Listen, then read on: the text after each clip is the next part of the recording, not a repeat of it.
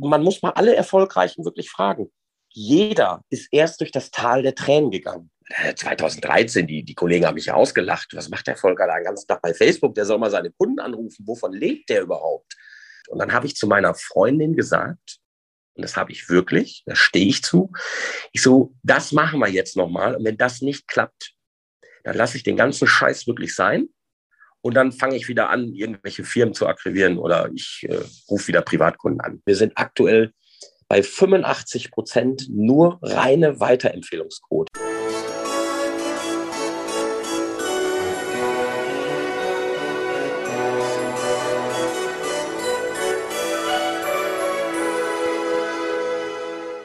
Hallo und herzlich willkommen.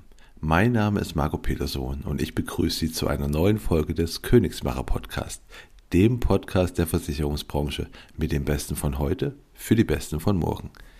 Zu meinem heutigen Gast muss ich eine kleine Geschichte erzählen. Wir haben gerade schon im Vorgespräch äh, darüber geredet, wie lange wir uns eigentlich schon kennen und das muss seit 2015, 2016 ungefähr sein. Ich selbst habe ihn aber auf jeden Fall 2015 kennengelernt oder von ihm erfahren. Denn ich habe damals immer in Workshops gefragt, wer aus der Versicherungsbranche ist Ihnen eigentlich so in Social Media schon aufgefallen? Und dann meldet sich ein Teilnehmer und sagte mir, ja, ja, der mit dem Hund aus Köln. Mehr konnte er mir dazu aber nicht sagen und ich kannte ihn auch nicht. Also musste ich dann ein bisschen recherchieren und schauen, wen könnte er denn gemeint haben mit der mit dem Hund aus Köln und bin dann, Sie werden es jetzt schon ahnen oder wissen, bin dann natürlich auf Volker Büscher gestoßen, der auch heute mein Gast ist. Deswegen erstmal, hallo Volker, schön, dass du da bist. Super Einleitung. Hallo Marco, grüß dich. Danke, dass ich dabei sein darf. Und ja, natürlich, das bin ich. Wer soll das sonst sein?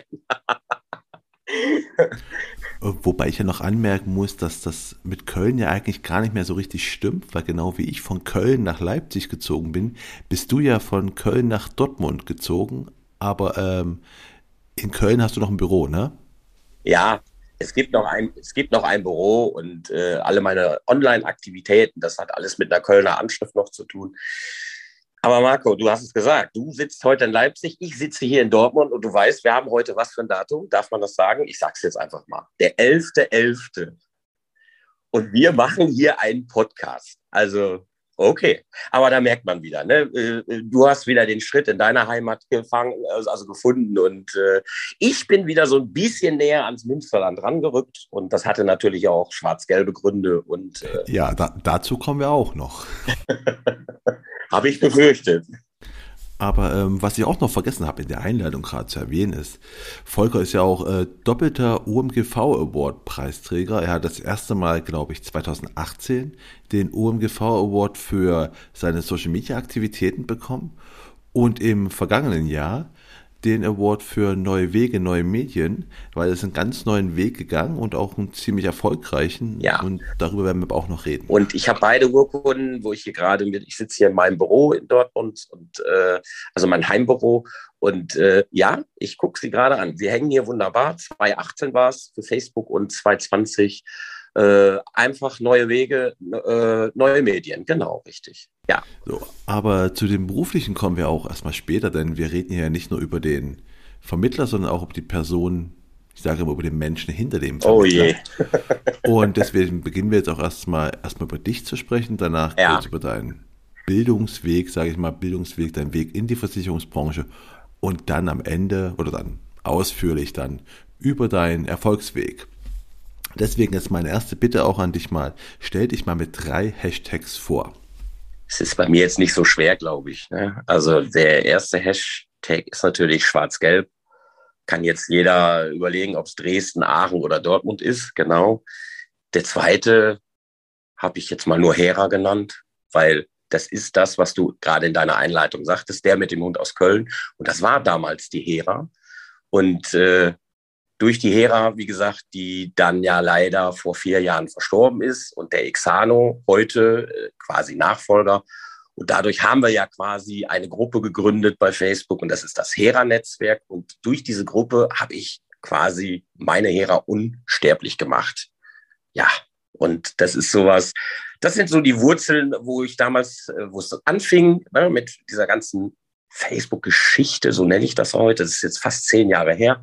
Und deswegen ist das ganz klar, äh, mein zweiter Hashtag ist ganz klar Hera. Ja, und der dritte ähm, habe ich einfach mal Veränderung genannt. Weil das ist das, was mich in den letzten zehn Jahren sehr, sehr oft hier, ähm, ja, äh, wieder, wie sagt man, äh, Veränderung alle zwei, drei Jahre so wie früher im Beruf, man, man macht seinen Job, man macht immer dieselbe Arbeit, man ist zehn Jahre mit der gleichen Geschichte erfolgreich. Das gibt's in der digitalen Welt leider nicht mehr. Und alle zwei, drei Jahre dreht sich das Segel um 180 Grad und wir müssen uns immer wieder neu erfinden. Und deswegen, ich habe einen richtigen ja, Spaß gefunden an Veränderung. Das heißt, ich habe keine Angst vor Veränderung, sondern ich nehme es als Chance und Risiko. Also wenn ich das mal auswerte, ich habe Spaß an Veränderung. Man macht es kaum glauben, aber nach zehn Jahren ist es so, kann ich wirklich so sagen. Gut, dann kommen wir jetzt zu der Frage, wenn du ein Emoji wärst, welches wärst du und warum? Ja, dann nehmen wir zwei, ne? Ja, klar. Das Positive und das Verrückte natürlich. Und das in Kombination, das macht es eigentlich aus. Ich glaube, so würden mich viele auch beschreiben. Und da sehe ich mich auch. Positiv denken, das ist wichtig, sonst äh, kann man verrückt werden auf dieser Welt. Und deswegen das Verrückte, das haben wir sowieso schon immer drin gehabt. Und dann passt das. Die Mischung ist gut. Na, dann hoffe ich doch mal, dass auch bei den nächsten Fragen die Mischung gut ist. Wir kommen zu Entweder-Oder-Fragen, wo du dich immer entscheiden musst und erklären musst, warum das deine Wahl ist. Die erste Frage ist, Früh- oder Spätaufsteher? Spät. Natürlich. Früh geht gar nicht, weil ich gehe wirklich spät ins Bett. Und äh, seit Corona, gebe ich jetzt ehrlich zu, bin ich so dieser typische Markus Lanz-Gucker. Und weil ich muss echt sagen, also äh, wenn der Lauterbach mal nicht da ist, dann sind es auch mal Gespräche, die wirklich interessant sind in der heutigen Zeit. Aber äh, das hat wirklich so einen Grund, ich gehe wirklich spät ins Bett und ich bin eher wirklich dann äh, auch der Spätaufsteher. Also Spätaufsteher, jetzt muss ich aufpassen, falls meine Mitarbeiter hier mithören oder irgendwelche Bekannten. Also spät heißt dann wirklich äh, acht, halb neun und neun Uhr erster Kaffee und dann sitze ich aber auch bei mir im Homeoffice. Neun Uhr geht's los. Ja. Ach so, also ich, ich hätte ja vermutet, dass du sagst Frühaufsteher, weil ähm, Xano irgendwann vor der Tür steht und sagt, lass mal rausgehen. Nee, der ist um halb zehn dran. Das heißt, neun Uhr geht's los, E-Mails, alles, was direkt anfällt. Die ersten Termine werden dann über einen Messenger, über WhatsApp gelegt. Äh, bis halb zehn und Punkt halb zehn ist der Hund dran. Ja, der ist der ist natürlich hier mit eingebaut in unserem System. Okay, dann die nächste Frage ist Pizza oder Pasta? Pasta. Nudeln könnte ich jeden Tag essen, Pizza nicht. Okay, okay. Dann äh, Winter oder Sommer? Sommer, ganz klar. Weil ich auch lieber ans Meer fahre wie in die Berge und ich glaube, so kann man es dann auch heranziehen. Sommer und Meer, das passt schon. Okay, kommen wir jetzt zur letzten Frage und die ist zugegeben ein bisschen gemein. Also pass auf, stell dir vor, nächste Saison spielt Schalke wieder in der ersten Liga. Das ist bestimmt noch okay für dich. Wovon träumst du denn? Ich, ich dachte, du freust dich auf ein Revier-DOB oder so, nicht? Das haben wir auch jetzt. Der VfL Bochum ist in der ersten Liga angekommen. Alles gut. Okay, trotzdem halten wir fest, Schalke spielt nächste Saison in der ersten Liga und am letzten Spieltag ist äh, können nur noch Schalke oder Bayern Meister werden. Dortmund ist abgeschlagen, ist Dritter, die können auch nicht mehr Meister werden. Wem gönnst du es mehr? du hast ja schon eine Einleitung gesehen, jetzt kommt eine gemeine Frage. Ne? Ähm, das äh, sage ich ganz ehrlich, ähm, es kommt nichts. Hörst du was? Nee, es kommt gar nichts. Ganz ehrlich, wir hatten das fast schon mal. Ähm, da ist äh, Schalke mal vier Minuten deutscher Meister geworden und das, äh, das war, da war ich auf der Südtribüne in Dortmund, genau bei dem Spiel und äh, da war Dortmund Fünfter oder Sechster, völlig abgeschlagen. Und das war genau die Situation. Und äh, dann ging genau diese Diskussion los, weil da gab es ja diese äh, Verlängerung. Das war ja das äh, Kuriose. Die Schalker haben gefeiert, weil irgendeiner hat da gesagt, das Spiel ist aus in Hamburg. Und äh, dann hieß es plötzlich, oh, in Gelsenkirchen wird gefeiert. Und äh, die Stimmung auf der Südtribüne, die war nicht toll. Die war überhaupt nicht toll. Und ich fasse es mal so zusammen, wie nach vier Minuten plötzlich ein Aufschrei auf der ganzen Südtribüne ein Bayern-Tor bejubelt. Ich glaube, da würde ich mich jetzt drauf anschließen. Der Gedanke alleine daran, oh Gott, jetzt äh, kann ich mich das ganze Wochenende irgendwo verkriechen, mache kein Fernseher an, Radio aus und so weiter. Man muss auch mal jönnen können, aber äh, so vom tiefsten, tiefsten Herzen und so weiter heraus, natürlich würde ich Schalke schon gönnen, um Gottes Willen, aber in dem Moment, und da bin ich jetzt auch ehrlich, wo dieses komische Tor da in der 95. Minute gefallen ist und plötzlich war Bayern Meister, da merkte man so eine leichte Entspannung auf der Südtribüne, um das mal so vorsichtig zu sagen.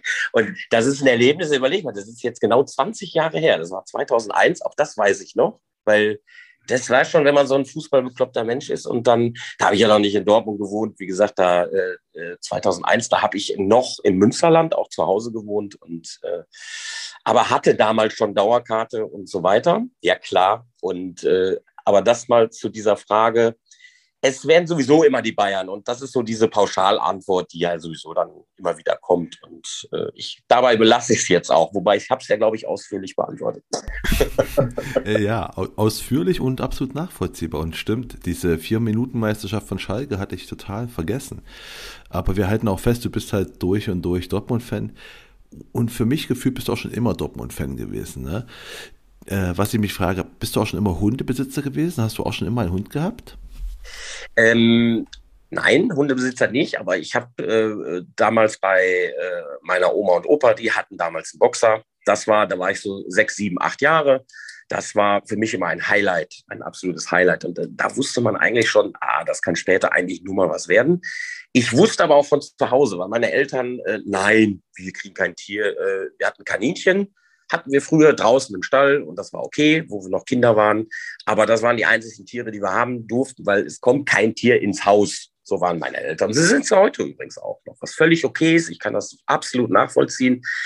Ähm, der, äh, der erste Boxer in meinem Leben, der kam mit meiner damaligen Freundin in der Kennenlernphase. Äh, da haben wir uns damals übers Internet natürlich kennengelernt, ne? wie man das damals schon gemacht hat. Und dann haben wir uns äh, in Hannover auf äh, McDonalds Parkplatz erste Mal getroffen, nachdem wir zigfach telefoniert haben. Und äh, dann stand sie plötzlich vor mir. Da sagte ich, ja, das passt. Und dann sagt sie plötzlich zu mir, ich musste jetzt aber noch was sagen, mich gibt's nicht alleine. Und dann dachte ich, oh, jetzt kommt's doch zwei Kinder und Scheidung und ich weiß es nicht, was sie mir alles verschwiegen hat. Und dann macht sie den Kofferraum auf und dann sitzt da die Hera mit neun Monaten drin. Ach was. Man macht es kaum glauben, aber so war es damals.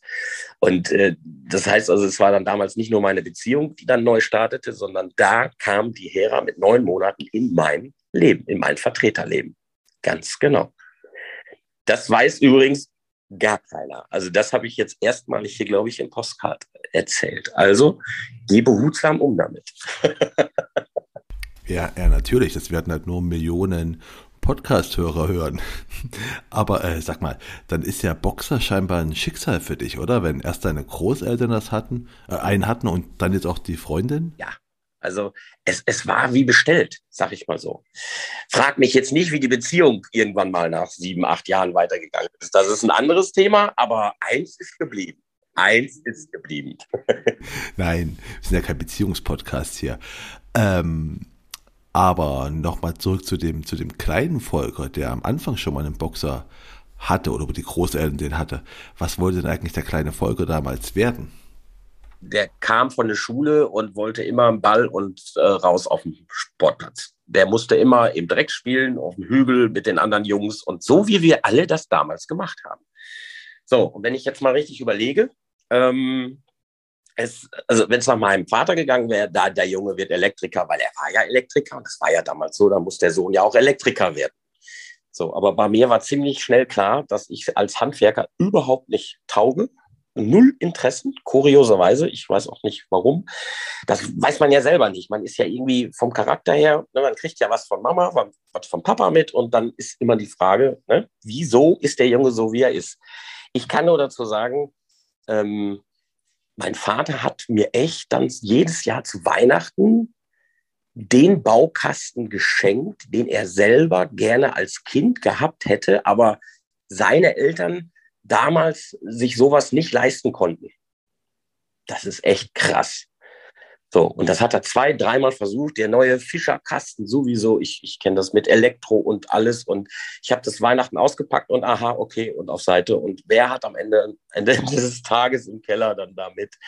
Es ist traurig eigentlich, ne? Aber so war das einfach. Also mit handwerklich oder Elektriker, das war einfach, geht nicht auch so hier noch so eine kleine Anekdote aus der Schule damals. Wir hatten, sollten ein Stück Holz aussägen mit einer Laubsäge.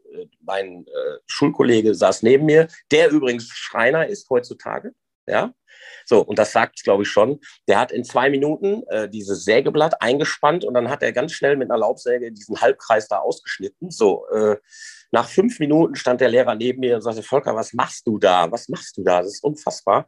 Ja, äh, der sah das Ergebnis. Ich hatte eine, äh, eine Säge, das sind ja so ganz, ganz schmale Blätter sind das ja, eine durchgerissen. Die zweite hatte ich falsch rum eingespannt. Und jetzt wollte ich anfangen, irgendwas da auszusägen. Also das mal wirklich, ganz ehrlich, ich kann auch heute über mich lachen, das ist ja gar kein Thema. Aber das war so einfach, ich habe es oft auch versucht, aber nein, Volker wird kein Handwerker, definitiv nicht. So, Fußballer kann er auch nicht werden. Das war auch ziemlich schnell klar. Es war wohl ein Rieseninteresse, dadurch auch Dortmund Südtribüne und das war einfach so, so Leidenschaft dann hinterher. Ich habe bis A-Jugend selber Fußball gespielt, hatte dann leider eine Knieverletzung und äh, ich war aber auch nie so der, äh, ich sag mal so mit 12 und 14 und jetzt musst du mal hier irgendwo in der höheren Liga spielen, war ich nie. Also ich war nie einer, der sich äh, da auch wirklich vorne angeboten hat. Auch da hat mein Talent wirklich nicht für gereicht. Ne?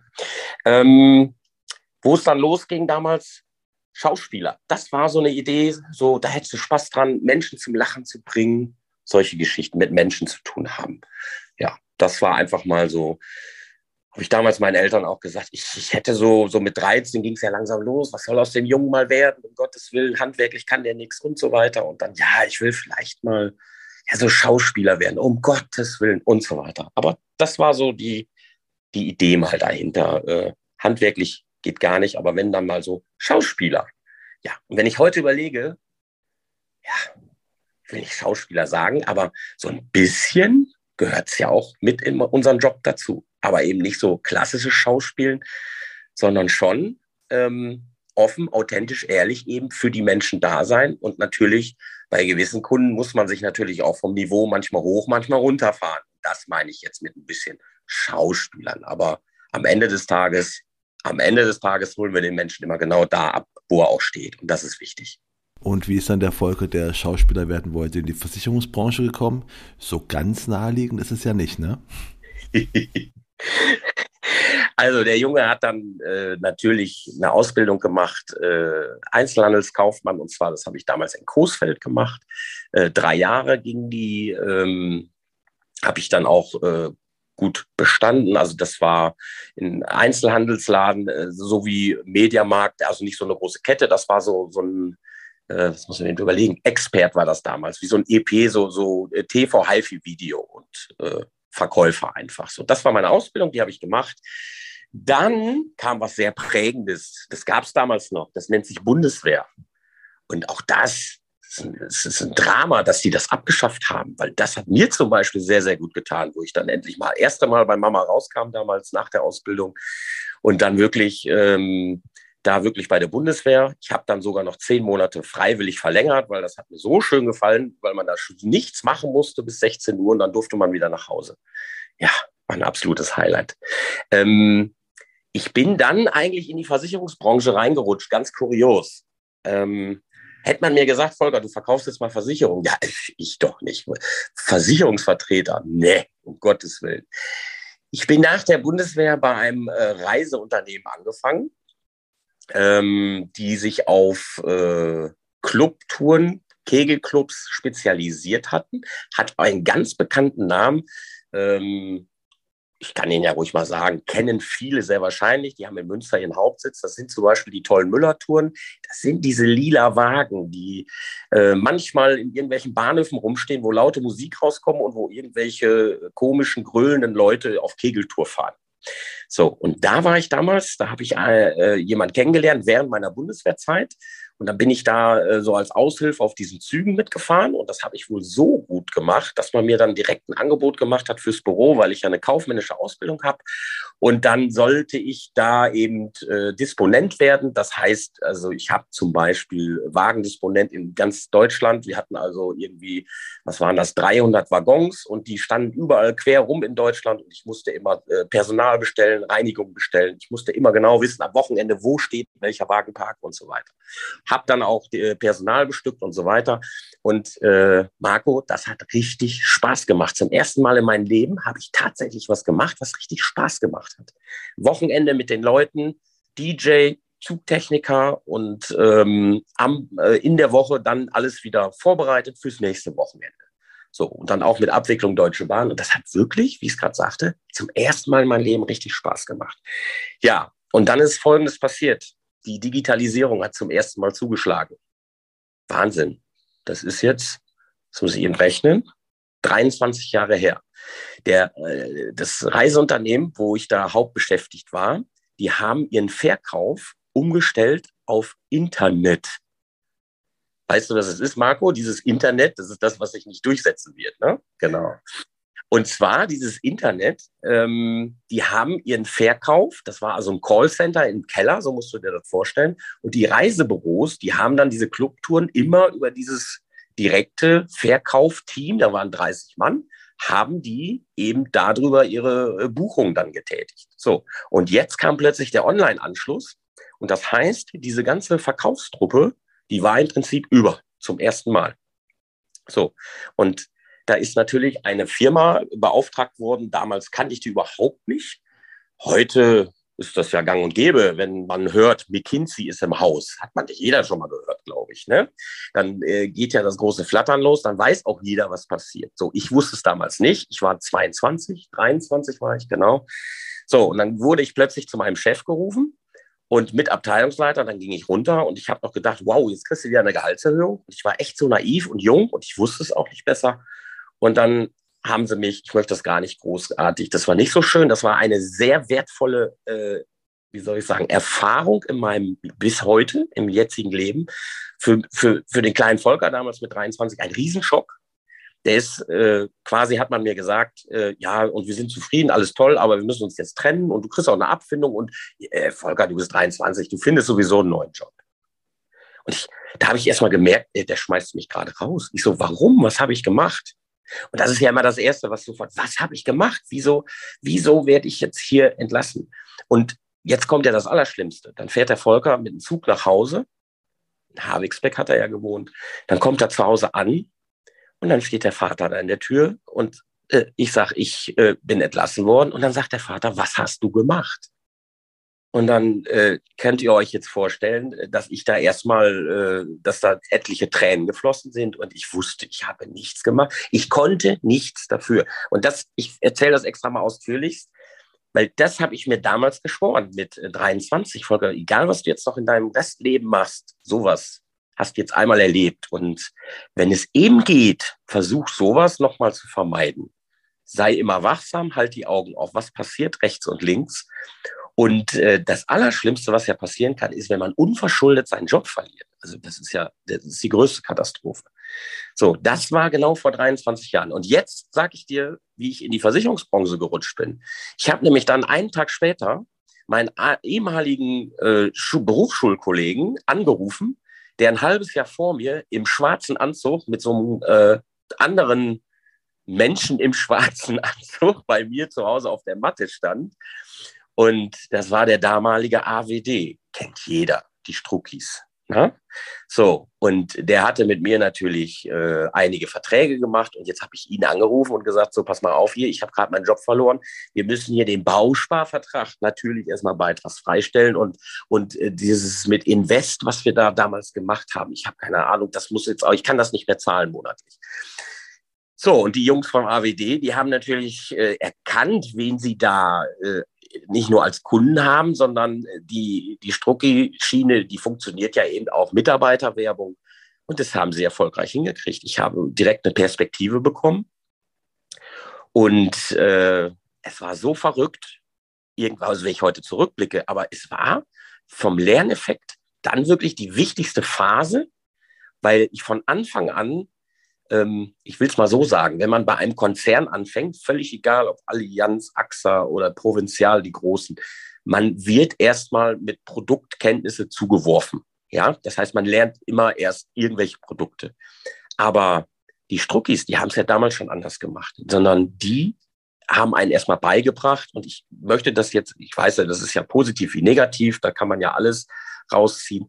Ich habe alles erlebt, das Positive und auch das Negative. Und ich habe mir natürlich das Positive alles natürlich äh, rausgezogen und das Negative, ähm, das ist dann der Grund, warum ich dann auch schon nach nur sechs Monaten da wieder weg bin.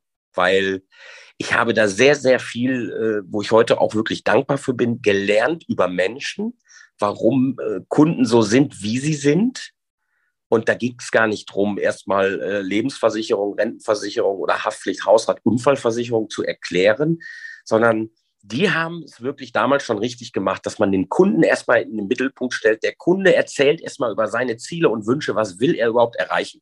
So, und dann habe ich zufällig mein Köfferchen dabei und pass mal auf. Und ich zeige dir jetzt, wie du das erreichst, was du dir wünschst. So. Ich habe in diesem halben Jahr gelernt, dass die Branche wohl, wow, das, das ist richtig, das macht mir auch Spaß. Und da haben wir es wieder, es macht mir wieder Spaß mit Menschen. Aber irgendwas stimmt hier nicht. Ich bin selbstständig und gar nicht ausgebildet in der Versicherung. So. Und dann per Zufall eines Abends legte mir ein Kollege, der gerade seinen Schreibtisch aufräumte beim AWD, legte mir ein, äh, ein Kärtchen von einem ähm, Vertriebsbereichsleiter von der Allianz in Münster, legte mir den hin und sagte, hier, der stellt noch Leute ein äh, ab 1.7.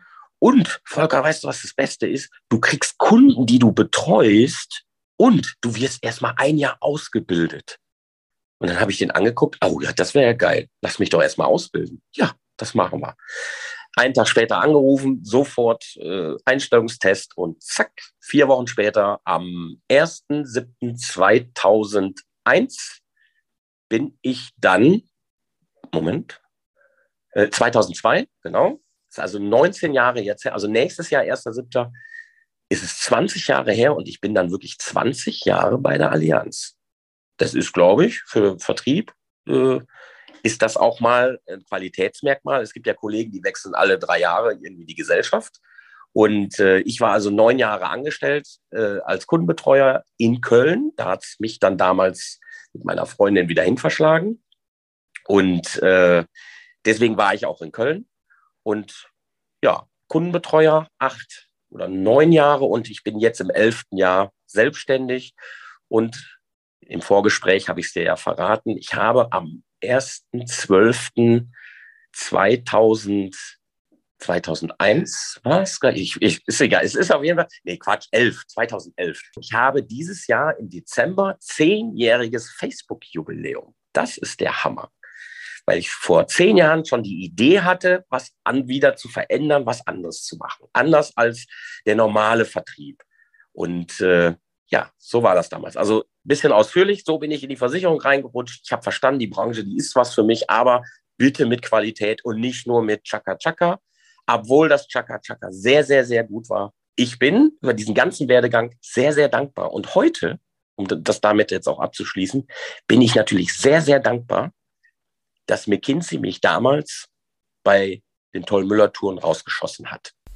Ja, das ist, äh, so, so ist es halt manchmal. Ne? Das habe ich auch erleben dürfen, müssen, wie man es drehen möchte. Auch ich habe so einen Job verloren, aber im Studentenjob war es zwar nur, aber halt auch da Vertrag nicht verlängert und ich habe es nicht verstanden, weil ich war eigentlich gut und auch meine Zahlen waren sogar gut. Aber ähm, die haben halt gesehen, dass ich da in das Unternehmen nicht reinpasse. Und das war auch gut so, weil sonst hätte ich einen anderen Weg nicht einschlagen müssen, der sich im Nachhinein als gut für mich herausgestellt hat. Ähm, aber was du auch schon in deiner ausführlichen Antwort mit beantwortet hast, ist quasi eine Frage, die ich dir stellen wollte oder will. Und die ist nämlich, was du in deiner Ausbildung gelernt hast, was dir immer noch was bringt.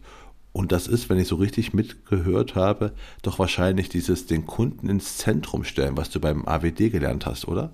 Die haben es, die haben es wirklich verstanden. Aber äh, dann ging der Scheiß natürlich los, auf Deutsch gesagt. Ja? Und so wie damals gearbeitet wurde. Und da habe ich dann auch gesagt, das kann doch nicht gut sein, wenn wir alle bestehenden Verträge wegkündigen und einfach alles neu machen.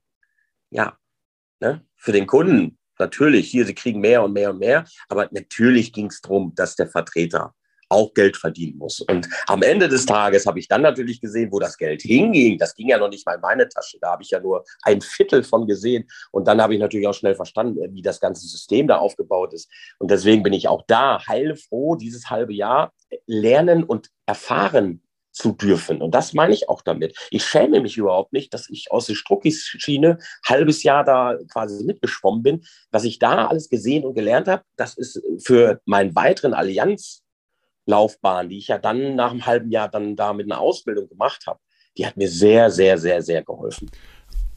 Okay, also, also was dir in deiner Ausbildung geholfen hat, das haben wir jetzt ja gerade schon gehabt, oder was du hattest und was dir immer noch was bringt, das haben wir jetzt. Aber sag mal, was hättest du denn gerne in deiner Ausbildung gehabt, wo du sagen würdest, das sollte heute jeder bekommen oder das, das müsste sich ändern, da wird alles besser? Fällt dir da irgendwas ein? Ähm, ja, ähm, also heute dieser offene Austausch, einfach Austausch von den Erfolgreichen, das gab es damals nicht. Das heißt, auch da habe ich ja gesucht, ne, wo sind jetzt mal die, die Erfolgreichen in der Liste? Die, die rufst du mal an, die haben ja alle, alle nichts raus, nichts preisgegeben. Und äh, ich wollte ja wissen, wie schafft der so ein Ergebnis? Ich nehme Hörer in Hand und ich rufe den an, so als Beispiel. Und, und das, das war es dann auch so. Oder auch damals in der, in der Ausbildung an sich, es war alles nur zahlenorientiert und keiner konnte immer genau sagen, wie hat er das Geschäft überhaupt oder was hat er da für einen Kunden gehabt. Und das hat mir so ein bisschen gefehlt von damals, äh, diese, dieser einfach offene Austausch, was heute aber völlig normal ist. Die Guten und die richtig Erfolgreichen, die tauschen sich heutzutage wirklich aus in der digitalen Welt. Und das spüre ich heute und das ist super. Und ich bin ja auch, und deswegen machen wir auch zum Beispiel diesen Podcast, habe ich gar kein Problem mit. Im Gegenteil, ich gebe gerne viel wieder von mir auch zurück. Ähm, aber das hat mir damals zum Beispiel gefehlt. Ne? Und das ist heute ganz anders. Heute ist das ganz anders. Also die wirklich erfolgreichen Menschen bei uns im Konzern, aber auch Makler oder aus anderen Konzernen, die sind alle bereitwillig, heute sich auf einem sehr, sehr hohen Niveau, sich wirklich auf Augenhöhe auszutauschen. Und das ist schön. Ich glaube ja auch, dass das so eine, eine Charaktereigenschaft von erfolgreichen Leuten ist, dass sie ihr Wissen auch gern weitergeben, dass sie gern anderen Leuten auch helfen, erfolgreich zu sein, weil die halt einfach wissen, ähm, wenn der erfolgreich ist, nimmt er mir nichts weg. Ne? Also der Kuchen ist groß genug für uns alle. Ähm, aber sag mal, hast du eigentlich am Anfang deiner Versicherungszeit irgendwie auch so Mentoren gehabt, die dir geholfen haben, so den Einstieg zu finden oder so? Leider, leider nicht. Also so richtig ähm, Vertreter, wo ich mal hochgucken konnte oder der mich mal ans Händchen genommen hat, leider nicht. Ich habe allerdings, äh, wo ich 2013, wo das, wo auch die Allianz auf mich aufmerksam wurde durch meine Facebook-Aktivitäten, 2013, die, die Kollegen haben mich ausgelacht. Was macht der Volker da den ganzen Tag bei Facebook? Der soll mal seine Kunden anrufen. Wovon lebt der überhaupt? So. Und äh, ne, da kommen wir ja gleich auch nochmal, denke ich, zu. Aber es gab ein Vorstandsmitglied äh, von der Allianz, da kriegte ich plötzlich einen Anruf. Und das war für mich natürlich ein Knallererlebnis, dass mich, kleiner Hauptvertreter, plötzlich unser Marketingvorstand aus Unterföhring anruft und äh, fragt mich, ob er von meiner Facebook-Seite so ein paar Sachen für seinen internationalen Vortrag rauskopieren darf. Er selber hat mich angerufen. Ich sage, Volker, du sitzt hier in Köln-Kalk in der ersten Etage und jetzt ruft dich einer aus Unterföhring an. Da musst du noch mal gucken, wie heißt der überhaupt? Ich, ich hatte ja gar keinen, keine Ahnung. So, und äh, da muss ich sagen, da hat sich dann auch zwei Jahre was entwickelt. Und äh, dann wurde ich auch auf zwei Vorträgen eingeladen. Und äh, bei diesen Vorträgen, da hat es auch einmal Klick gemacht. Das war übrigens auch ein so ein Punkt. Äh, da wurde erstmalig, das war 2013 auch, da wurde erstmalig, äh, da waren wir in Bonn, ich erzähle das jetzt einfach mal so runter hier, äh, da waren wir in Bonn mit 600 Kollegen und dann gab es plötzlich äh, Digital No oder wie das heißt zum ersten Mal und alle Vertreter, was ist das schon wieder was Neues und jetzt denken sie sich wieder hier was aus und alle müssen jetzt wieder hier, äh, ne, so wie Vertreter eben so denken. So, und äh, ich hatte ja jetzt schon zwei, zweieinhalb Jahre Facebook hinter mir und ich hatte so ein bisschen so mit dem Hund angefangen und ich hatte schon 4000 Liker. Freunde damals. Und das war ja schon der Hammer. 4000 für eine Versicherungsseite. Das war ja schon, wie gesagt, ne, Erstkontakt auch mit, mit Vorstand war schon, aber es kam eben noch kein richtiges Geschäft. Ja, und das war genau dieser Moment, wo du jetzt sagst, hast du jemand, wo du wirklich sagen kannst, der hat mir geholfen. Und das war dieser Tag. Weil äh, unser, der Herr Heinemann war das, äh, der ist übrigens heute noch, immer noch äh, äh im selben Vorstand drin. Der stand dann auf der Bühne und erzählte erstmalig was von Ropo-Kunden. Ropo, ne? kennt jeder heute diesen Begriff. Ne? Das ist also der, der klassische. Kannst du es mal eben übersetzen, Marco? Research of. Research online, Purchase offline, also. Genau. Online suchen, offline abschließen. Genau. Ganz genau. Das heißt also übersetzt, ne, für alle, äh, das ist natürlich, der, ne, der Kunde guckt online, möchte aber offline abschließen. So. Und dann hat er das Magische eigentlich gesagt. Er sagte dann uns, Leute, wir wissen heute, die Smartphones sind da, die gehen nicht mehr weg. Das heißt, die Leute werden alle online jetzt gehen. Die gehen nicht mehr in die Agentur als erstes, die gehen alle erstmal online. So, und dann werden die sich informieren. Und wenn wir das wissen, dass die Leute das machen werden in den nächsten Jahren, und das werden sie, weil diese Smartphones werden auch nicht mehr weggehen. Das heißt, die Leute werden jetzt dauernd online sein. So, und dann werden sie statt in eine Agentur gehen, gehen sie erst übers Handy und informieren sich.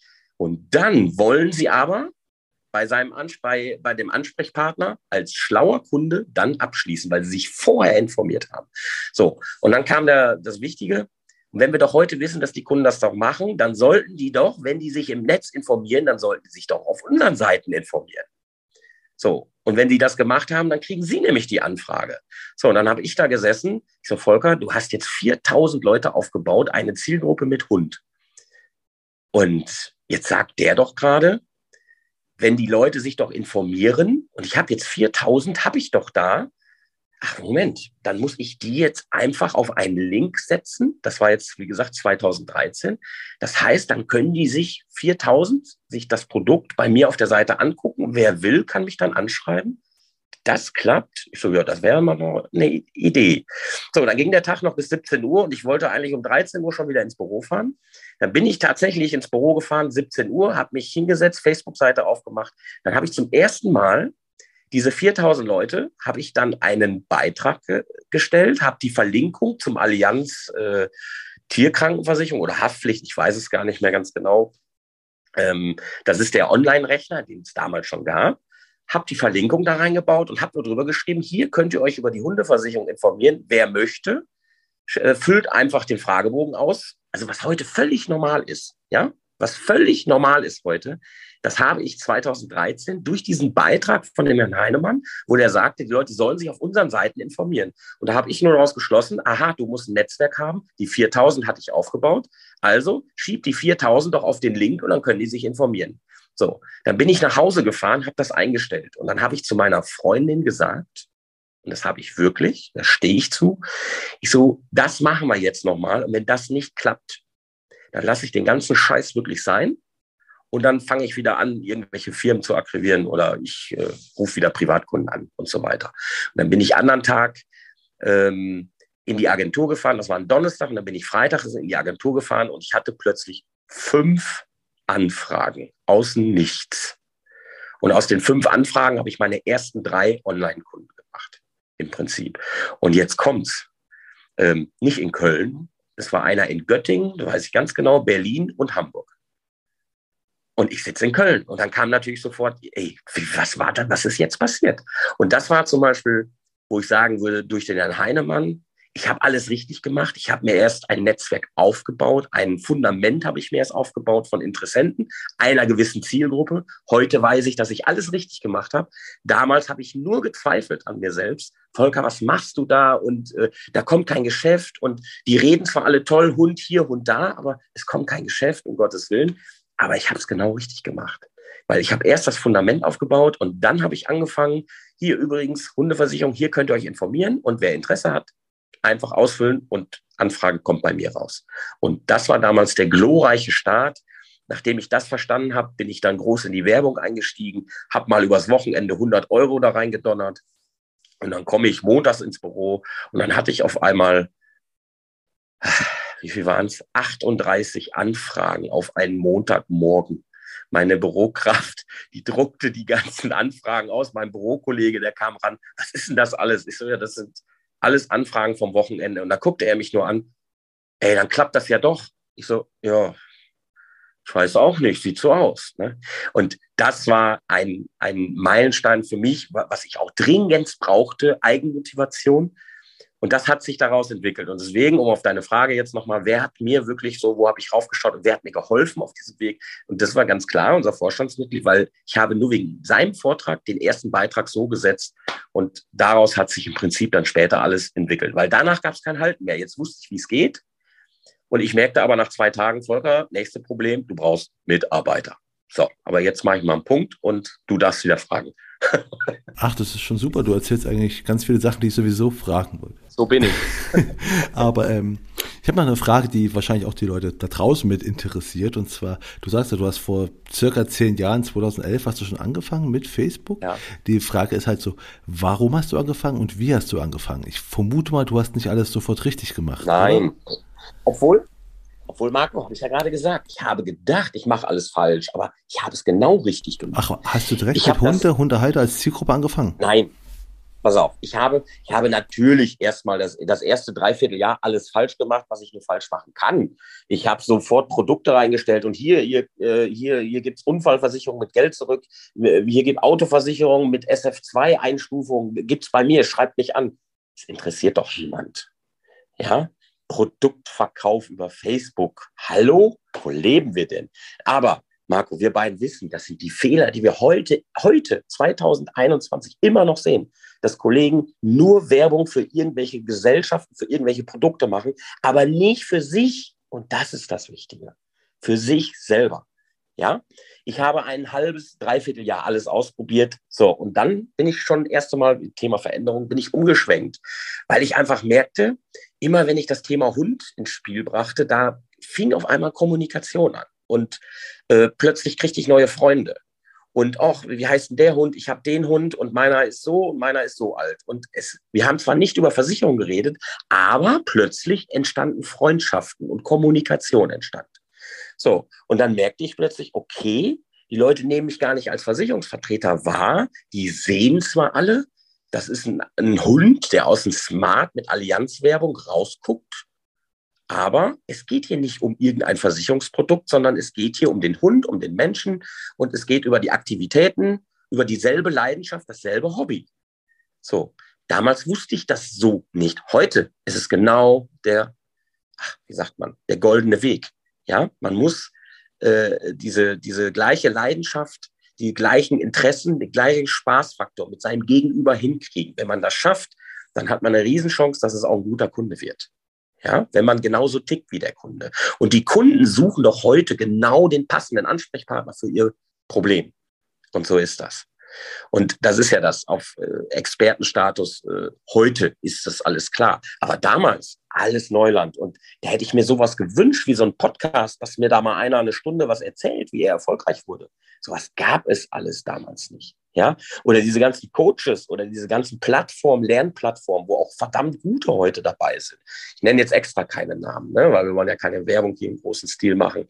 Aber sowas hätte ich damals händeringend gebraucht. Es war niemand da, der mir irgendwas gezeigt hat oder, oder gesagt hat. Es waren die, die Lacher und die Spötter, die waren da. Ne? Aber die waren dann 2014 ja auch alle verschwunden plötzlich, weil, oh je, ne? jetzt haben die drei Jahre gelacht und seit 2014 hat das Lachen eben aufgehört und dann fing der Ernst plötzlich an, weil jetzt merkte jeder, oh je, da müssen wir jetzt auch rein in den Markt. Ne? Aber ähm, um die Idee überhaupt, warum habe ich eine Facebook-Seite gegründet? Das war eigentlich einfach aus heutiger Sicht. Ich, hab, äh, ich war damals 34, als ich mich selbstständig gemacht habe. Und äh, mein Kundenstamm, den ich von der Gesellschaft übernommen habe, das heißt, der Vertreter ist in Rente gegangen und dann habe ich die Kunden übernommen und das Durchschnittsalter war 54, ja, von allen Kunden, die ich da übernommen habe. So, und ich war 34. So, und äh, jetzt habe ich in der Schule damals aufgepasst. Äh, wenn ich 34 bin und meine Kunden vier, äh, was war es jetzt, 54. Das heißt, in zehn Jahren sind meine Kunden alle quasi im Rentenalter und sterben mir hinten weg irgendwann. Und ich bin 34 plus 10, dann bin ich 44. Das heißt, wenn ich dann Mitte 40 bin und Marco, ich bin heute, bin ich 44. Also das, was ich jetzt erzähle, das war die Version, die ich zehn Jahre davor hatte. Mein Ziel war es einfach, ich muss was anders machen, ich muss an junge Leute rankommen. Und für mich gab es damals nur Facebook, weil die Ewe wurde damals 2010, 2011 äh, wurde die eingeführt. Ewe, heute weiß das jeder, Einwilligungserklärung. Ich darf Privatkunden gar nicht mehr akquirieren, ich darf sie gar nicht mehr anrufen. Wie soll ich überhaupt noch äh, Geschäft machen? Aus der alten Welt kommend. Das geht doch alles überhaupt nicht. So, und dann habe ich mir einfach mal geguckt, was kann man denn überhaupt mal machen, habe mich mal informiert und dann habe ich mir einen Ordner ausgedruckt, äh, Facebook, was ist das überhaupt? Dann habe ich mir 30 Seiten ausgedruckt, habe das in den Ordner gepackt und dann habe ich gesagt, so, und Montag fange ich mit Facebook an. Ich habe aber keine Ahnung, Tür auf, reingehen, Licht ist aus, Tür zu und jetzt fangen wir an. Ich habe keine Ahnung, was ich da mache. Aber wie gesagt, Learning by Doing. Mein Ziel war einfach in zehn Jahren versuch mal bitte diese 54 zu halten, das Durchschnittsalter, aber vielleicht nicht nur zu halten, sondern vielleicht sogar auf 52, 51 runterzufahren. Ich selber werde ja immer ein Jahr älter wie die Bestandskunden. Das ist ja einfach so. Und Ziel war es jetzt einfach durch junge Leute, die ich oben drauf kippe, unten fallen mir die Toten raus oder eben ne, die Kunden, die kündigen oder wo die Häuser verkauft werden. Oder eben, wie gesagt, ne, das war ein sehr, sehr hohes Durchschnittsalter. Und mein Ziel war es einfach, über Facebook junge Leute zu gewinnen. So. Jetzt sage ich dir mal, wie es aktuell aussieht. Das wollt ihr ja jetzt sehr wahrscheinlich auch hören. Ne? Mein Ziel war es einfach, genau, mein, mein Ziel war es ja einfach, ähm, das äh, zu halten, beziehungsweise mal so irgendwie so auf, auf 50 runterzukriegen. Das, das war meine Vorstellung vor, vor neun Jahren, dann vor zehn Jahren, ja. Ähm, ich habe jetzt die zehn Jahre voll und ich bin jetzt genau da, ähm, wo ich jetzt das Ergebnis auch sehe und äh, ich äh, mache es jetzt auch nicht spannend. Wir haben natürlich, ab 2014 ging es ab. Ich wusste jetzt, wie, wie man Leads generiert. Mittlerweile ist des, der Weg ja schon wieder dreimal, hat er sich verändert. Da kommen wir gleich bestimmt nochmal zu. Aber unterm Schnitt, äh, ich habe es tatsächlich hingekriegt. Ähm, ich bin heute 44. So, und mein Bestand, der damals 54 war, den habe ich runtergedrückt auf 45,2. Wow, das, das ist meine Leistung, ne? Da muss ich muss ich sagen, selber, Volker, was hast du da bloß gemacht? Ich könnte jetzt mit meinem Bestand in Rente gehen. Wenn ich in der alten Welt wäre, ne, dann könnte ich jetzt einfach nur halten, so klassisch AO, Vertreter sitzt im Büro, meine Kunden sind so alt wie ich, die sind alle zufrieden, die verlassen mich nicht, die gehen mit mir in Rente. Diese alte, typische Vertreterdenkweise hat nichts mit Unternehmer zu tun.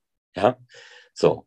Und das ist jetzt richtig provokant, was ich jetzt hier gerade zum Schluss sage, weil das ist ja jetzt die Veränderung einfach. Und es geht jetzt, ich kann ja jetzt nicht aufhören, im Gegenteil. Aber ich hätte mir das vor zehn Jahren nie vorstellen können, dass ich, wenn ich heute 44 bin, dass ich dann einen Kundenbestand habe im Durchschnittsalter mit 45,2 oder 0,7. Ich, ich weiß es gar nicht.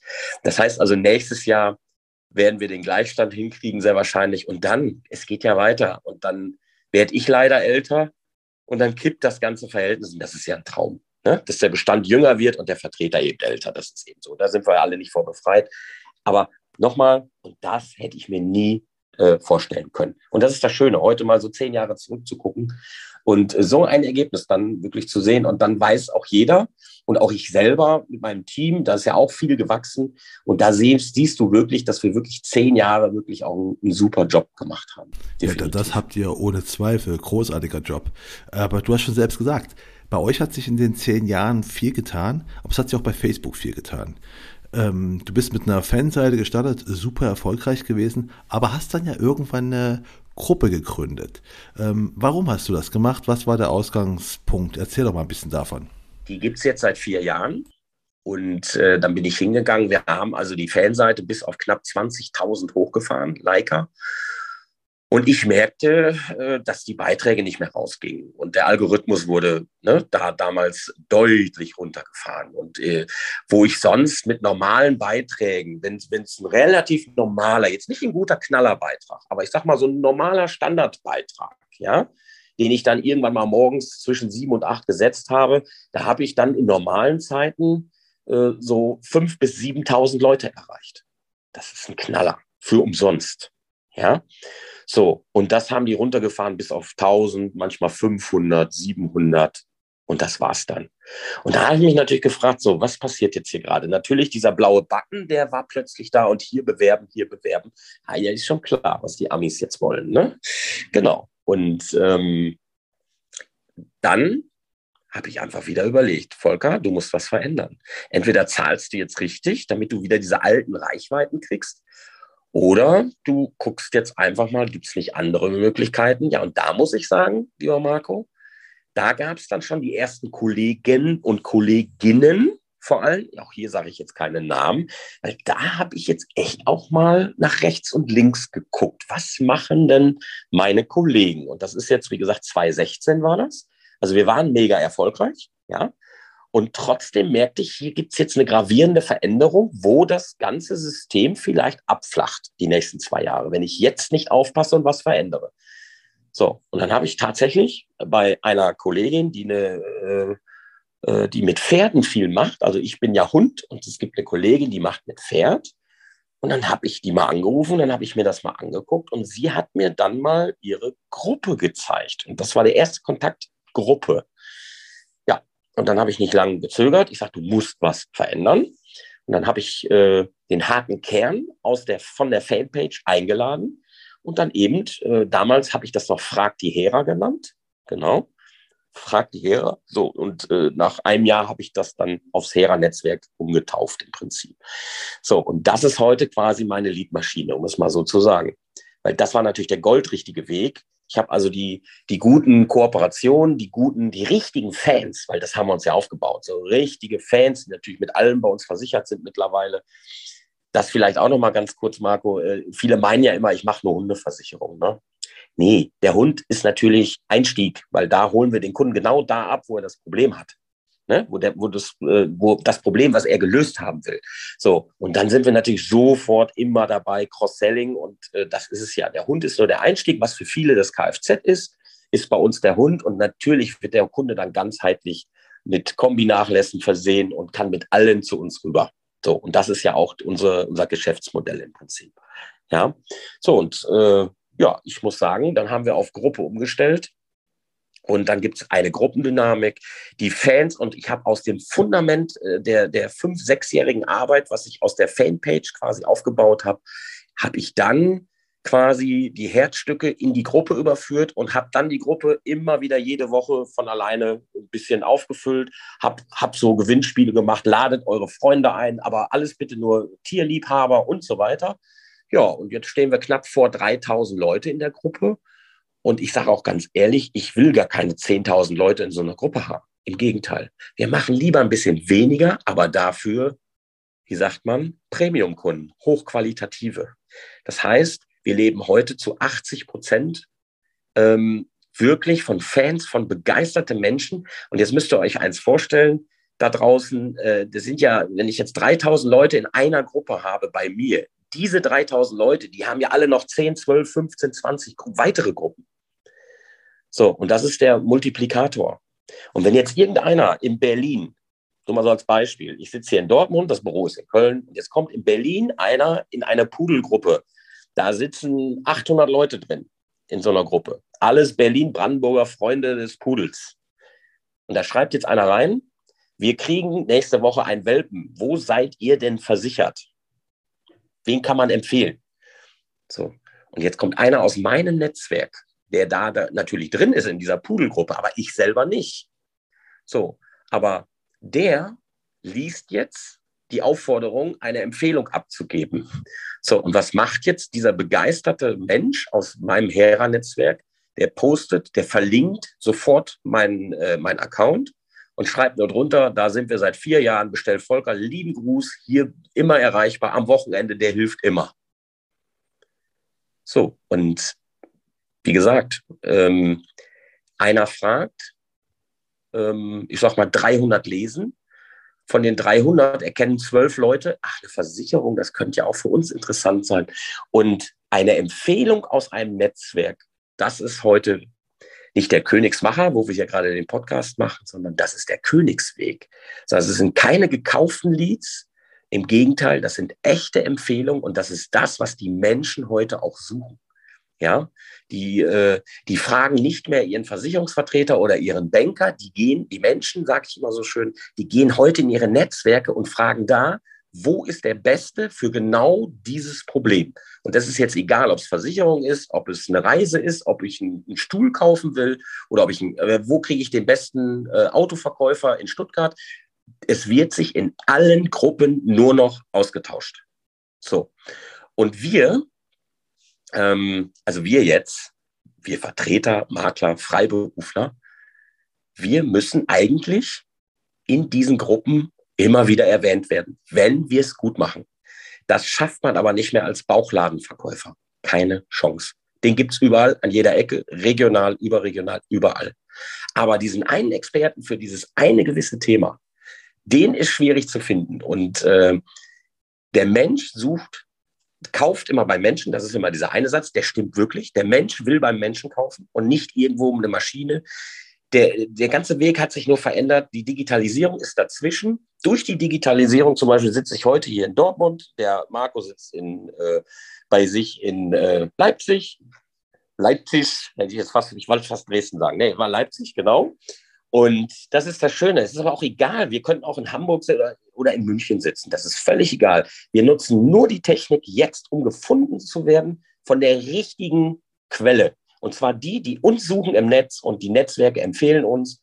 Und das ist ungefähr, ich habe es dir ja auch schon die Tage mal geschrieben, wir sind aktuell bei 85 Prozent nur reine Weiterempfehlungsquote. Das heißt, 15 Prozent investiere ich teilweise bei Facebook-Werbung noch ein bisschen und Instagram und hier machen wir mal ein bisschen Marketing. Aber wie gesagt, äh, das funktioniert nur, wenn man sich von Anfang an das ist jetzt auch schon mein Tipp, den ich gleich bestimmt noch sagen soll, von Anfang an erst ein Fundament aufbauen und für ein Thema. Heute weiß man das doch auch. Storytelling. Aber damals gab es das alles nicht. Keiner hat mir das gesagt. Ich, deswegen, ich habe sehr, sehr viel, wo ich dachte, ich mache alles falsch und heute weiß ich, ich habe alles Gold richtig gemacht. Nur Geduld, Geduld und dranbleiben. Das war das Entscheidende. Und ich war zwei, dreimal an der Kippe, wirklich alles sein zu lassen. Und äh, dank dieser dann auch Glück und Zufälle, muss man auch dazu sagen. Aber auch die Einstellung ist wichtig. Man muss positiv verrückt und bekloppt sein und man muss an sich glauben, diesen Weg weiterzugehen. Ja, und das habe ich gemacht. Definitiv. Ja, und so war das damals bei Facebook. Du hast gerade schon gesagt, ähm, wie ihr eure Kunden erreicht, welche Kanäle, was ihr so macht. Ähm, aber über welche Kanäle erreichen euch denn eure Kunden? Also du sagst ja selbst, ihr seid 24 Stunden am Tag erreichbar. Welche Kanäle nutzen eure Kunden, um euch zu erreichen? Wie kommuniziert ihr mit denen? Das ist hauptsächlich WhatsApp, ist das. Das ist aber auch unser Service. Das heißt, wenn wir einen Neukunden haben, äh, wir sagen jedem Kunden, lieber Kunde, wenn du bei uns bist, ähm, hast du auch die Absicherung nach des Abschlusses. Das heißt, wir vermitteln nicht nur eine Versicherung und sind weg und geben dir eine Callcenter-Nummer oder Fachabteilung etc., sondern du bekommst unsere Dienstleistung. Und das heißt für uns, und das machen wir auch wirklich, Du kriegst unsere WhatsApp-Nummer und hier, wenn du am Wochenende Notfall mit deinem Tier in die Klinik sitzt, die Klinik hat Fragen zur Abtretungserklärung, die möchten eine Deckungszusage haben von der Versicherung, du kannst uns freitags, samstags dann über WhatsApp schnell anschreiben. Wir werden uns zeitnah direkt dann melden. Und das, lieber Marco, das ist natürlich ein Alleinstellungsmerkmal, wo dann der Letzte auch nicht mehr auf den Preis guckt bei Check 24, sondern das ist der Hauptgrund, warum die Leute uns empfehlen. Da sind welche, die haben selber einen Hund und die sind da, wenn wir sie brauchen. Und wer das bietet, der wird, egal in welcher Branche und egal eigentlich für welches Thema, wer diese Dienstleistung so bringt und das kombiniert mit der neuen digitalen Technik, die wir haben. Und das ist zum Beispiel WhatsApp, damit können wir das machen. Ja, und teilweise auch Messenger, geht natürlich auch. Ne? Aber das sind so die Hauptkanäle, wo die äh, Kunden uns finden und dann eben äh, auch am Wochenende völlig entsetzt. Äh, mein Hund humpelt, äh, wir müssen in die Klinik, Volker, Hilfe, was muss ich machen? So ganz ruhig. Ich schicke dir jetzt eine Abtretungserklärung. Wenn die Klinik Fragen hat, hier ist meine Nummer, ich bin da. Fertig. Wenn ich selber nicht da bin, ich habe heute Mitarbeiter, wir teilen uns das immer so ein bisschen auf. Aber auch da, man muss keine Angst haben. Äh, wenn, wir, wenn wir im Monat vielleicht mal äh, zweimal am Wochenende. Ähm, und dann kommt auch meistens nur, was muss ich machen? Da reicht ein Dreizeiler. Wir telefonieren meistens noch gar nicht. Ne? Der Kunde wird beruhigt durch uns. Wir sind da. Wenn was ist, schreib mich an, ich helfe dir. Das reicht. Und dieses Gefühl, wer das hinkriegt, in der digitalen Welt für den Menschen so da zu sein, ähm, der hat gewonnen aus meiner Sicht, weil diese Kunden werden auch nicht schwach, wenn dann irgendeine Gesellschaft ankommt und sagt, hier, äh, das Auto ist 20 Euro günstiger und wechselt zu uns. Weil der Kunde wird den Preis nicht mehr im Fokus ganz oben haben. Und das sind die Kunden, die wir ja auch haben wollen. Ich möchte nicht diesen Kfz-Kunden haben, der jetzt gerade in diesem Monat wieder, der für 10 Euro hier wieder dieses Versicherungshopping macht. Den will ich gar nicht mehr haben und wir haben ihn auch nicht mehr. Und das ist das Schöne. Das ist definitiv schön. Ich glaube, viele beneiden dich darum. Ähm, wir hatten gerade schon Kanäle und ich weiß, ihr macht auch seit geraumer Zeit, seid ihr auch auf Instagram aktiv, aber da ein bisschen anders als bei Facebook. Kannst du dazu was erzählen? Ja, also, also da gehen wir ganz vorsichtig dran. Ähm, ich gar nicht, weil kurioserweise es ist nichts für mich. Ich habe für mich erkannt, Instagram ist nichts für mich, aber ich habe natürlich Mitarbeiter und Kollegen. So, und das haben wir schön aufgeteilt.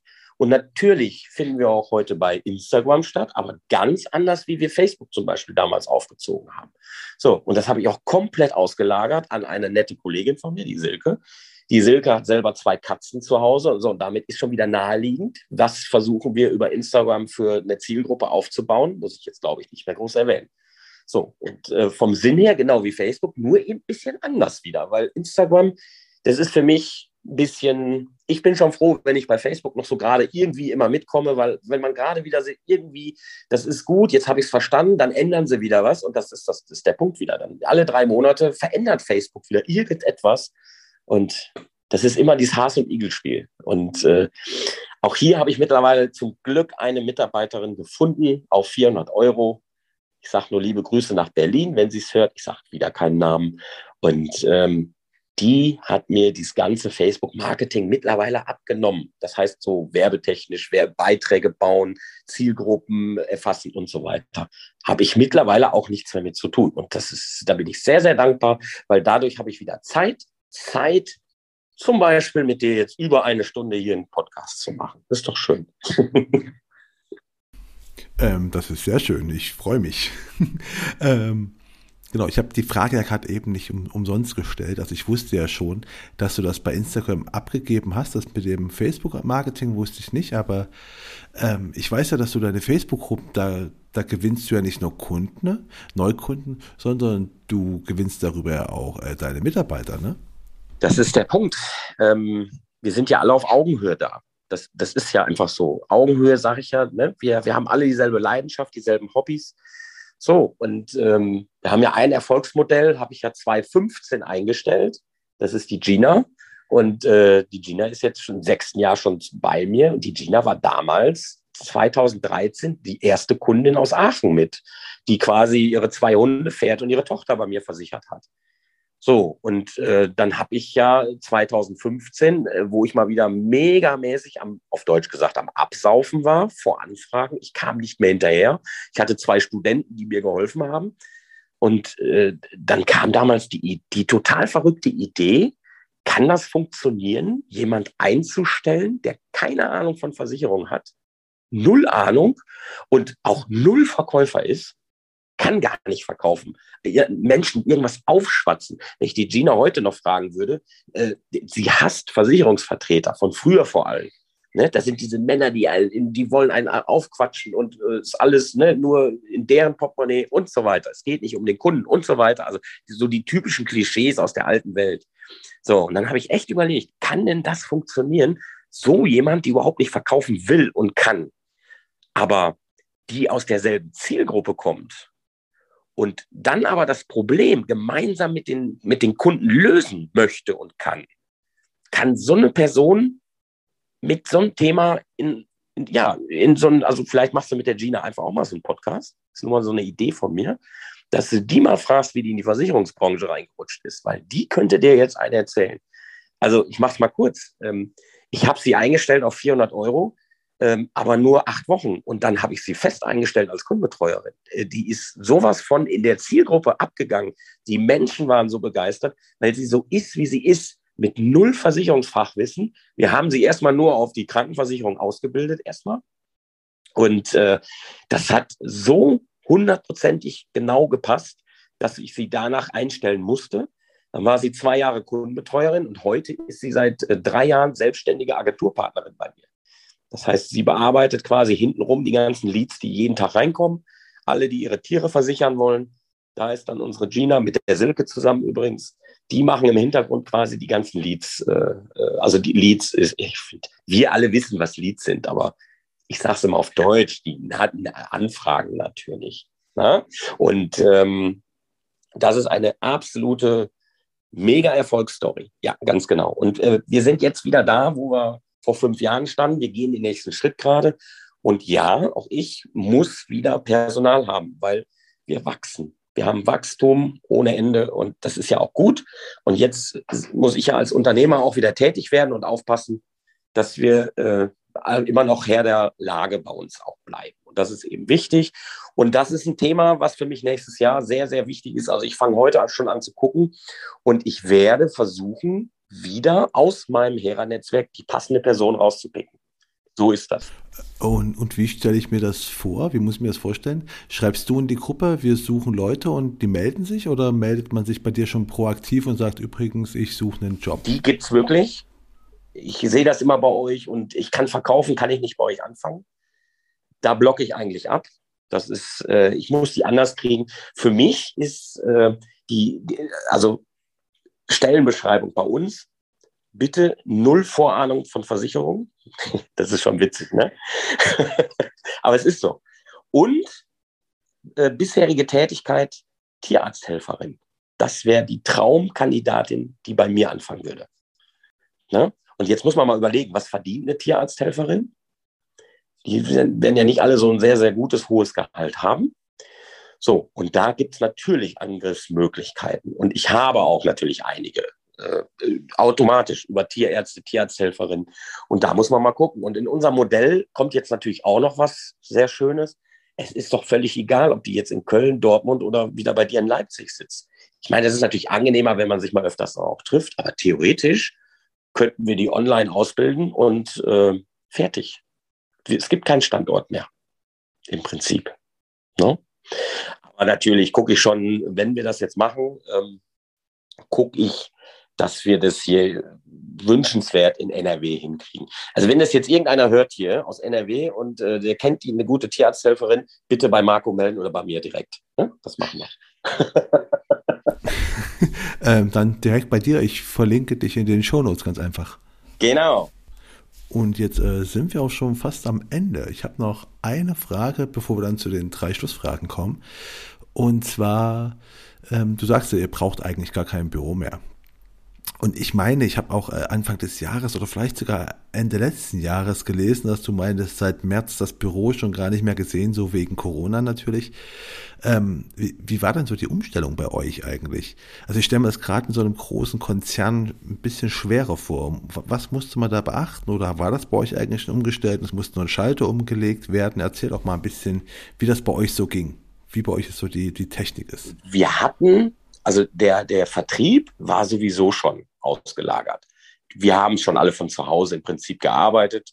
Ähm, die Innendienstkraft bei uns, das ist die Manuela, die hat jeden Morgen das Büro aufgeschlossen und 16 Uhr abgeschlossen und ist wieder nach Hause gefahren. So. Und äh, sie hat dann von der Technik her so einen Anschluss gekriegt, dass sie dann eben auch so einen Heimanschluss hat. Und dann Laptop und damit musste sie nicht mehr ins Büro.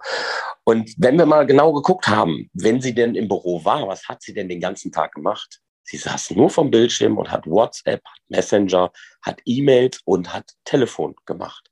Es kam schon vorher, vor Corona, fast zwei Jahre, es kam fast, ich sag mal, wenn, wenn zehn Kunden im Jahr reinkamen, dann war das schon viel.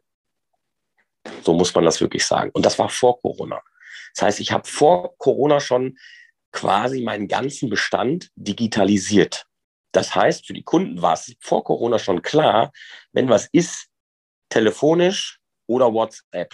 Das waren die beiden Kanäle und dann wird das geregelt und wenn was ist, kann der Vertreter ja rauskommen, so in der alten Welt natürlich. Aber dass ein Kunde in ein Büro kommt, ähm, durch unsere Spezialisierung auf die Tierversicherung, ist es ja auch einfacher, weil das muss man nicht noch, da muss man nicht unbedingt in einem Büro sitzen. Ich weiß, was jetzt kommt. Natürlich Altersvorsorge und Krankenversicherung, wenn wir Cross-Selling machen. Aber durch GoToMeeting, WebEx machen wir es jetzt zum Beispiel, ne? GoTo also, oder über Zoom, ne? Das sind ja die Plattformen, die ja jetzt auch seit Corona explodieren. Und die Kunden haben es doch jetzt auch alle gelernt. Sie sehen doch jetzt, wie toll diese Plattformen sind, dass der Vertreter sich zu Hause auf dem Bildschirm draufschaltet beim Kunden und eben den Brief erklärt, den der Kunde gekriegt hat und nicht versteht. Oder eben mal zwei Angebote rüberschickt per E-Mail und sich dann draufschaltet und mit den Kunden zusammen am Bildschirm zu Hause mal eben das äh, erklärt und durchrechnet. So, und das ist die Zukunft. Und das ist, wird durch Corona jetzt beschleunigt. Wir waren schon vor Corona soweit, weil ich eben ne, durch 2013 ganz früh angefangen habe, ich muss was verändern. Heute wissen alle, dass sie sich verändern müssen. Und die Frage ist jetzt einfach, wie schnell geht's und schafft es auch noch jeder? Ne? Aber das, äh, da bin ich jetzt der falsche Ansprechpartner. Das habe ich auch nicht zu entscheiden, um Gottes Willen. Aber ähm, es gibt, ich sehe das ja auch bei uns im Konzern, leider immer noch so viele, die immer noch nicht die Chance gesehen haben in der Digitalisierung und es auch immer noch ablehnen. Und das ist ja wirklich äh, ja, hochgradig gefährlich, um es mal vorsichtig zu sagen. Ne? Absolut, kann ich dir nur zustimmen. Und damit sind wir jetzt auch schon fast am Ende vom Podcast. Jetzt kommen wir noch zu den drei Schlussfragen, die am Ende jeder Folge gestellt werden. Und die erste lautet einfach, was war denn so der beste Tipp, den du am Anfang von deiner Karriere, egal wo, äh, bekommen hast, wovon du immer noch zehrst, was dir immer was, noch was bringt? Was war das? Ich sag mal so, äh, auch hier keine Namen. Ich kam freitags ins Büro, ins Büro und dann kam ein, ein Vertreter rein und der ging zum Faxgerät. Büschi, wie geht's dir? Hallo und gleiches Wochenende, komm mal mit zum Fax. Und dann gehe ich mit ihm zum Fax und dann sprudelte es Anmeldung für die betriebliche Altersversorgung. Und dann guckte ich nur, ich so, was sind das denn? Ja, da sind wieder Menschen eingestellt worden und das sind die Anmeldungen von Personalgesprächen vom Freitagmorgen. Die habe ich eben von zu Hause eine Stunde mal eben kurz mit betreut, gemacht und jetzt faxen die mir die Anmeldungen rüber. Das waren mal wieder zehn Anmeldungen. Das war ein Riesenumsatz. Und das kam von ganz alleine. Und da habe ich ihn angeguckt. Ich so, ich darf den Namen jetzt nicht sagen. Ich so, dann, dann, was machst du denn eigentlich noch? Wie, da kommt das Geschäft von alleine. Wie, wie geht das? Ja, und jetzt kommt auch wieder das. Das musst du dir aber erst erarbeiten, Junge. An diesem Vertrag habe ich drei Jahre gearbeitet, bis ich den installiert habe. Drei Jahre lang. Der ist mir nicht zugeflogen. Aber wenn man das schafft, ein großvolumiges, so einen Gruppenvertrag dann auch zu installieren. Und da habe ich natürlich richtig zugehört. Ne? Wenn du das schaffst, aber das hat drei Jahre gedauert, aber wenn du das durchhältst und es hinkriegst, dann lebst du nach diesen drei Jahren, kann das Ding äh, dein Leben lang durchlaufen und dann, wenn das vernünftig betreut wird, Dienstleistung gut ist, dann gehst du freitags nur noch ins Büro und holst die Anträge ab. Das ist für mich ein Traum. Und Marco, da habe ich damals schon gesagt, da war ich, wie gesagt, noch dieser, dieser kleine Kundenbetreuer. Ich so, Volker, das musst du hinkriegen. Du musst irgendwie das hinkriegen, dass die Kunden auf dich zukommen und zu dir wollen. Wenn du das hinkriegst, also anders wie die alte Welt funktioniert, dass ich immer die, die Kunden anklingeln muss und hier und äh, wollen sie nicht äh, Termin, Jahresgespräch abschließen, hier und da, sondern du musst es hinkriegen, dass du irgendetwas hast, am besten, was keiner hat, typisch Nische, das ist das Beste, aber dass sie alle drüber reden und dann zu dir kommen, wenn sie Bedarf haben. Das war doch eigentlich der Vorbote der neuen Welt. Ich wusste es nur nicht. Aber die, die, die Ideen waren schon richtig oder die Gedankengänge waren schon richtig. Und sowas hat mich immer motiviert. Und das war jetzt nur eine ganz kleine Geschichte von dem Kollegen, der freitags da mal eben schön. Aber was habe ich gelernt daraus? Drei Jahre Fleiß, harte Arbeit, schwere Stunden, schwere Mitarbeit, also, also äh, Konkurrenzgespräche, kann man sich gar nicht vorstellen. Und nach drei Jahren hat er wirklich den, die Zusage für diesen Riesengruppenvertrag bekommen. Ja, und damit ist er auch in Rente gegangen jetzt im Nachhinein. Ne? Der hat also zehn Jahre danach noch von gelebt und ja, und das war natürlich für mich so, ein, so, eine Erfahrung, sowas musst du irgendwie hinkriegen, dass die Kunden irgendwie auf dich zu kommen und dass du dann auch jeden Freitag nur noch die Kunden abholst und gehst ins Wochenende. Ja, und so ungefähr haben wir es ja fast geschafft, würde ich sagen.